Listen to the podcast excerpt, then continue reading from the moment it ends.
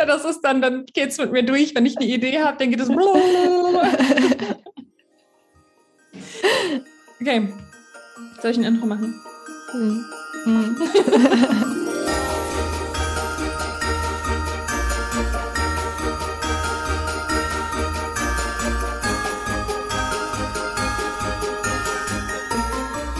herzlich willkommen zu Tag Nummer 21. Auch von meiner Seite aus ein herzliches Dankeschön an die ganze Liebe von dir, die du uns über Instagram, über den Podcast dalässt, über die ganzen Herzen und Kommentare und Reaktionen. Nina und ich, es geht immer ein Herz auf, wenn wir von dir hören. Also du kannst deine Liebe ruhig laut regnen lassen. Das geht runter wie Öl. es geht stramm auf Weihnachten zu und äh, ich hoffe, dass du aber noch entspannt bist und wenn nicht, dann hör einfach den Podcast rauf und runter. Spätestens dann bist du entspannt. Und dann legen wir mal los mit der heutigen Folge und zwar äh, Einschlaf- und Durchschlafprobleme. Und ähm, Nina, ich, ich mache mit meinem Redeschwall einfach weiter. ja, ich wollte gerade sagen, ich glaube, du kannst da den besten Input jetzt zu geben. Und äh, wenn du, du wirfst einfach Dinge rein. Und zwar ähm, ist es einfach auch so ein aktuelles Ding. Und ähm, also ich hatte, ich glaube, bei der Meditationsfolge und Morgenroutine hatten wir es, ne, dass äh, wenn man gewisse Routinen nicht einhält, dass man schwieriger schläft. Und selbst wenn du das halt weißt und wenn du dann irgendwann mal so diesen Durchblick hattest von oder diese Einsicht von, wow, das tut mir so gut, wenn ich irgendwie die und die Routine habe, ich kann abends viel besser einschlafen oder durchschlafen oder mir geht es insgesamt besser, ich habe nicht so ein Kopfkino-Karussell. Wenn du mit deinen Routinen aufhörst oder wenn die Routinen dir nicht mehr dienlich sind, dann kommst du halt irgendwie trotzdem wieder zurück in diese alten Verhaltensmuster von durchhasseln, abends schwieriger einschlafen. Und ähm, was ich jetzt sage, das wird nicht so mega das neue erfundene, erfundene Rad sein, aber was ich tatsächlich auch gelesen habe und dann nochmal festgestellt habe tatsächlich ist, wir haben zum Einschlafen brauchen wir Melatonin und das kennt ja jetzt irgendwie jeder. Ne? Das ist halt einfach das Hormon, was du brauchst, um einzuschlafen. Aber um müde zu werden, brauchst du Adenosin. So, und das wird zum Beispiel durch Koffein ähm, nicht gehemmt an sich, sondern die Rezeptoren in deinem Gehirn, wo sich das Adenosin dran klipst, wie so ein, ich, ich ähm, mache jetzt mal so einen Vergleich mit, ähm, ich sage jetzt mal Schlüssel-Schloss-Prinzip, ja. Also das Schloss ist jetzt dein Gehirn mit dem Rezeptor und das Adenosin ist der Schlüssel, der so durch die Gegend rumschwirrt und sich dann da andockt und dich müde werden lässt. So, und Koffein ähm, sieht halt ähnlich aus wie Adenosin und passt eben auch an diesen Rezeptor. Also ist eigentlich ein anderer Schlüssel, es sieht aber so ähnlich aus und passt halt auch in das Schloss. So, und jetzt ist nämlich natürlich die Schwierigkeit, wenn wir dann spät nachmittags Kaffee trinken, also die einen haben mehr oder weniger das Problem, ähm, dann hast du auf jeden Fall, wirst du nicht so schnell müde. Das ist das eine, weil das Adenosin kann sich jetzt natürlich nicht dran klicken, sage ich mal, in deinem Gehirn. Und dann kann das halt sein, dass du dann abends länger wach bist. So, Jetzt ist aber das andere Thema auch noch, ähm, um dich nachts aber gut erholen zu können, brauchst du deine Tiefschlafphasen. Und die können halt gestört werden durch zum Beispiel ähm, eben Koffein, Tein, was dich auch wach hält äh, oder wach halten kann. Und du brauchst, um zu heilen, damit der Körper wirklich heilen kann, brauchst du die Tiefschlafphase und die wird gehemmt. Das heißt, je nachdem, wenn du spät abends Kaffee trinkst, kann es sein, dass du nachts nicht in die Tiefschlafphase kommst. Du kommst dann in diese Phase, wo du träumst, aber nicht tiefer. Und das ist echt ein Problem. Das ist ein richtiges Problem deswegen, weil du ähm, tatsächlich psychisch krank werden kannst, wenn du nicht regelmäßig Tiefschlafphasen hast und der Körper kann nicht richtig heilen. Das heißt, du kannst auch dann dadurch nochmal andere Krankheiten können sich ganz anders entwickeln ja, und ähm, das kam mir tatsächlich eben noch in den Sinn, dass ich das mit euch teilen möchte. Und das ist halt nicht nur Koffein jetzt irgendwas. Ähm, und ich glaube, es sind, es sind halt irgendwie ein paar Stunden, die es braucht, damit es abgebaut werden kann. Und bei jedem natürlich wieder unterschiedlich. Es ist aber auch zum Beispiel das Thema Essen. Je nachdem, wie spät oder früh man isst, kann es halt sein, dass du dann, wenn du komplett hungrig schlafen gehst, kann es auch schon wieder ein Problem sein. Dann kann es auch sein, dass der Körper nicht in die Tiefschlafphase geht. Andersrum, wenn du sehr schwer und viel isst, kurz vorm Schlafengehen, gleiches Problem. ja, also es ist es gibt irgendwie so viele Faktoren, die einen davon abhalten können, richtig zu schlafen. Helligkeit, Geräusche. Also du brauchst halt eine gewisse Dezibelanzahl, die das nicht überschreiten darf. Zum Beispiel normales Reden oder nee, leises Reden und Autofahren und sowas hat irgendwie Dezibel von 50 oder ein bisschen höher. Und das ist, wenn du im Bett liegst, kommt dir das nicht laut vor. Und das kann aber auch schon wieder eine Tiefschlafphase verhindern. Und das ist einfach so krass und, und es ist einfach so wichtig, tief zu schlafen, das ist uns gar nicht bewusst. Und dann wachen wir am nächsten Tag auf und haben irgendwie gepennt, aber das Gefühl irgendwie auch nicht so richtig. Und da vielleicht mal schauen, okay, an welchen Stellschrauben kann ich so ein bisschen drehen? Weil das kultiviert halt auch, also ein guter Schlaf und eine gute Schlafhygiene kultiviert halt auch ein gesundes Leben, sowohl körperlich als auch psychisch. Ja, mein Wort zum 21. ich höre ich hör die Kreissäge gleich. Bei Maria wird nämlich gerade gebaut. Ja. Ähm, wie, und wie bist du oder warst du davon betroffen? Hattest du das für dich in Bezug auf Koffein, weil du da jetzt so stark drauf eingegangen bist?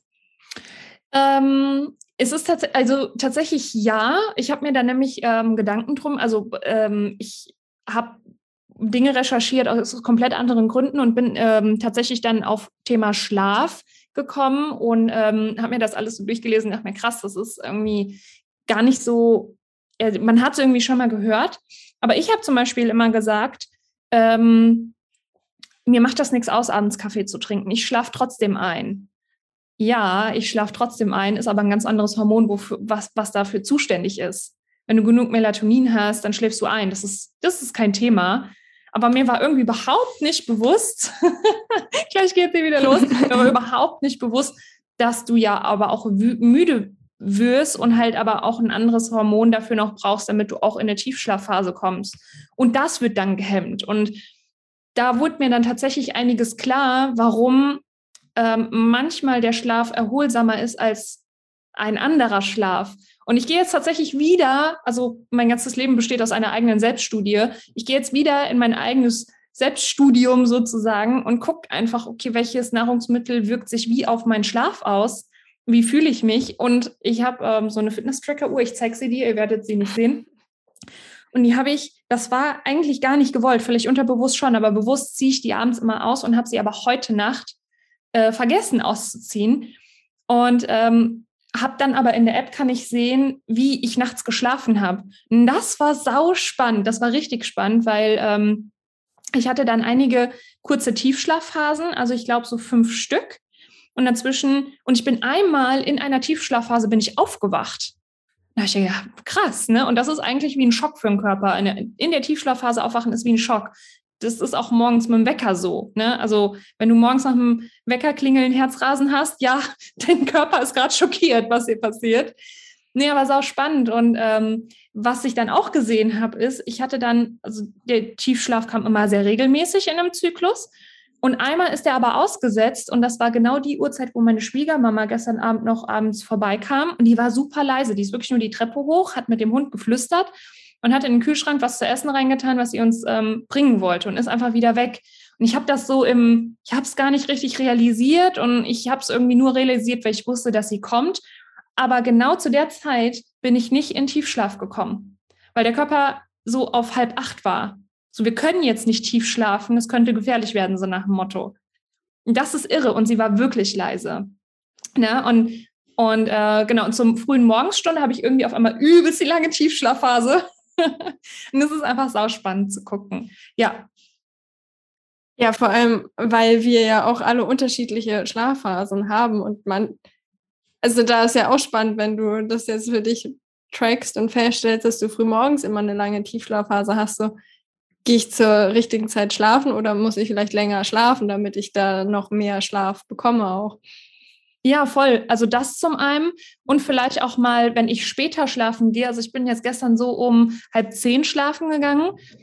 Mm, ist für mich eine normale Zeit. Also ich gehe früh schlafen, im Winter manchmal um neun. Und ja, dann aber wiederum zu überlegen, also zum Beispiel früher war ich halt auch davon betroffen, dass ich irgendwie um äh, fünf oder um halb fünf aufstehen musste, um dann zu gucken, okay, wie, wie muss ich schlafen gehen, dass ich nicht dann in der Tiefschlafphase geweckt werde, weil das ist eigentlich das Übelste, was du deinem Körper antun kannst. Also einmal überhaupt nicht in die Tiefschlafphase zu kommen und wenn du tief schläfst, dann deinen Wecker klingeln zu lassen. Das ist so richtig hardcore in your face. Ja, und das ist sau spannend. Ähm, und das Ding ist halt einfach, du hast also so ein Rhythmus von, ähm, von diesen Tiefschlafphasen, ja, das geht ja die ganze Nacht hoch und runter. Das kann zwischen 75 bis 120 Minuten dauern. Das heißt, einer hat einen Rhythmus von 75 Minuten, so einen schnelleren, und manche haben aber einen Zwei-Stunden-Rhythmus. Und ähm, ja, das kannst du eigentlich nur durch so Tracking herausfinden, weil dann natürlich dein, ähm, deine Herzrate viel, viel weiter unten ist. Ne? Dadurch checkt halt natürlich die Uhr, ah, okay, jetzt sind wir in der und der Phase. Und das ist einfach für sich selbst total interessant und eine schöne Drehschraube, um für sich selbst ein gutes, qualitatives Leben aufrecht zu oder aufzubauen, weil Schlaf ist somit das Wichtigste, was du tun kannst. Ja, ich weiß, also eine Sache ist mir jetzt voll aufgefallen. Du bist ja Projektor und eine Freundin, die ist auch Projektor und die hat mir auch immer erzählt, dass sie um neun oder halb zehn schlafen geht. Ich auch so gerade. Das ist wow. vielleicht so ein Projektor-Ding. Also brauchen ja viel Schlaf. Nee, aber auch das mit dem Essen fand ich auch extrem spannend, weil jeder, also wir sind ja einfach alle unterschiedlich beim Essen und wann man das letzte Mal essen. Also man, es gibt ja immer so viele verschiedene Studien, aber auch Ratschläge. So, ja, der eine sagt, ja, da musst du deine letzte große Mahlzeit essen. Der andere sagt, ja, nee, du musst Intervallfast machen, da musst du dieses und jenes machen. Aber auch das ist so, so typabhängig und dass man da auch für sich rausfindet, vielleicht der eine braucht halt kurz vorm Schlafen gehen noch einen kleinen Snack, damit er genug oder schlafen kann einfach und der andere, der isst um vier das letzte Mal und dem geht es damit super. Und der eine braucht halt große Mahlzeiten und der andere kleine so. Dass man da auch für sich quasi rausfinden kann, was bin ich für ein Typ und was hilft mir da am besten und nicht so, ja, bei der Maria ist das so oder bei der Nina ist das so, deswegen mache ich das jetzt auch so. Sondern, ja, aber vielleicht hilft da so ein Tracker, das ist schon spannend. Wobei man auch sagen muss, auch der Tracker hat ja einen Einfluss auf, wie gut und tief und so wir schlafen. Natürlich, ne? also je nachdem, was du hast und äh, wenn das jetzt ein Tracker auch noch mit WLAN ist und so Sachen, also je mehr du natürlich so elektronischem Kram, sage ich jetzt mal, ausgesetzt bist, desto schlechter schläfst du. Ähm, aber hier, das ist jetzt tatsächlich ein Tracker, der hat einen Speicher in sich. Das heißt, der speichert für 24 Stunden. Ich muss den aktiv mit meinem Handy verbinden, damit ich überhaupt an die Daten komme. Weil ansonsten sehe ich nur aktuell, was gerade los ist. Ne? Die Uhrzeit, äh, die aktuelle Herzfrequenz, die aktuellen Schrittzahl, die ich gemacht habe. Ähm, genau, also ich mache das normalerweise, schlafe ich komplett ohne alles. Wir haben auch keine Elektronik, außer jetzt unseren Wecker im Zimmer. Ähm, aber auch das ist noch nicht mal mit einer Atomuhr oder so verbunden. Ähm, das merkt man auch, der läuft irgendwann ein paar Minuten hinterher. Nach ein paar Monaten. Die Handys liegen bei uns im Flur, die sind nicht im Schlafzimmer. Ähm, Sehr so vorbildlich. Ja, das war nicht immer so. ja, und geht auch gar. Also ich meine, bei uns würde das gar nicht gehen. In einer Zwei-Zimmer-Wohnung, wo ich im Wohnzimmer sitze und mein Freund sein Arbeitszimmer im Schlafzimmer hat, ist gar keine Kapazität, also ist gar keine Kapazität, das ganze Elektronik-Sachen rauszupacken. Ja. Genau. Was wollte ich sagen zum Schlafen? Oh, auch da, also ich weiß gar nicht nämlich, wo ich das zuletzt gelesen habe. Ich glaube, das war in Bezug auf Astrologie und Zwillinge. Mir ist nämlich aufgefallen, also zum einen ist ja das quasi mit dem blauen Licht genau das gleiche wie mit Koffein, dass man darauf achtet, dass man halt nicht dem blauen Licht ausgesetzt ist. Oder, und dann halt einen Filter, wenn man, wenn man nachts arbeitet, quasi einen Filter für den Bildschirm einstellt. Kannst du kurz noch sagen, wo überall blaues Licht ist? Blaues Licht ist zum einen das Tageslicht, wenn es scheint, dann sind das je, also auch total viele Lampen, wenn es so ein kühles Licht ist alle Bildschirme, auch das Handy. Handy verdunkelt sich ja meistens schon zu einem gewissen Teil, aber Fernseher. Noch irgendwelche Lichtquellen, die ich vergessen habe? Ich glaube, das sind so die Hauptlichtquellen, ne, wo wir drauf gucken. Mhm. Ja, genau. Also da gibt es ja auch diese Blaulichtfilterbrillen, aber also ich habe bei meinem Computerbildschirm habe ich diesen F-Lux-Filter. den mache ich auch teilweise tagsüber an, weil mein Nervensystem halt besser arbeitet, wenn ich mit Rotlicht arbeite. Also auch da kann man für sich rausfinden über verschiedene Farbbrillen. So was, jetzt sind wir wieder bei einem ganz anderen Thema. Aber wenn das Nervensystem beruhigt ist und entstresst ist und entspannt ist, dann können wir natürlich dann auch wieder besser schlafen. Da ist nämlich noch, da habe ich eine gute Story. Normalerweise bin ich halt eigentlich immer ein guter Schläfer gewesen. Und vor eineinhalb Jahren auf Bali, wo ich alleine war, boah, ich glaube, da bin ich zwei Monate gar nicht in diese Tiefschlafphase gekommen. Übel. Es war richtig krass. So am, ja, man war, ich war halt in so einer fremden Umgebung und natürlich ist der Körper, du weißt halt nicht, was passiert. Also ich meine, die Tür, da war zwar eine Tür, die war auch abgeschlossen, aber ich meine, würde jemand da wirklich durch reinkommen wollen, dann wäre das sicherlich gegangen. Dann kommt er durchs Fenster, okay. und also das ist halt ja krass, wie das quasi auf den Körper wirkt. Ich war auch völlig fertig. Ich konnte dann aber auch teilweise tagsüber nicht richtig schlafen. Also das ging auch nicht. Und das, die lustigste Geschichte ist eigentlich, wo ich wieder nach Hause gekommen bin und dann bei uns hier im Bett geschlafen habe. Mein Freund geht meistens halt ein bisschen später ins Bett als ich. Und er ist dann halt reingegangen ins Zimmer und hat wollte halt nochmal lüften, bevor er schlafen geht. Und ich stand im Bett und hatte voll, ich wusste, also für mich war ich auch noch auf Bali und dann so, ja, was wollen Sie? Oha. und, so, und dann war ich so voll fertig, so voll der Adrenalinschub, weil ich irgendwie gewohnt war, ja, ich muss ja alleine sein und jetzt auf einmal war da jemand. Sau krass, ja. Genau. Aber tatsächlich habe ich dazu auch noch ähm, quasi andersrum eine Geschichte. Ich habe mich jetzt nämlich noch mit einer Freundin unterhalten, die hat gesagt, sie kann nicht schlafen, sie kann nicht einschlafen, wenn zum Beispiel ihr Mann Spätschicht hat. Dann, die muss immer warten, bis der da ist und dann kann die schlafen. Ja, also bei mir ist es, ich kann, also wenn mein Freund mal unterwegs ist oder so,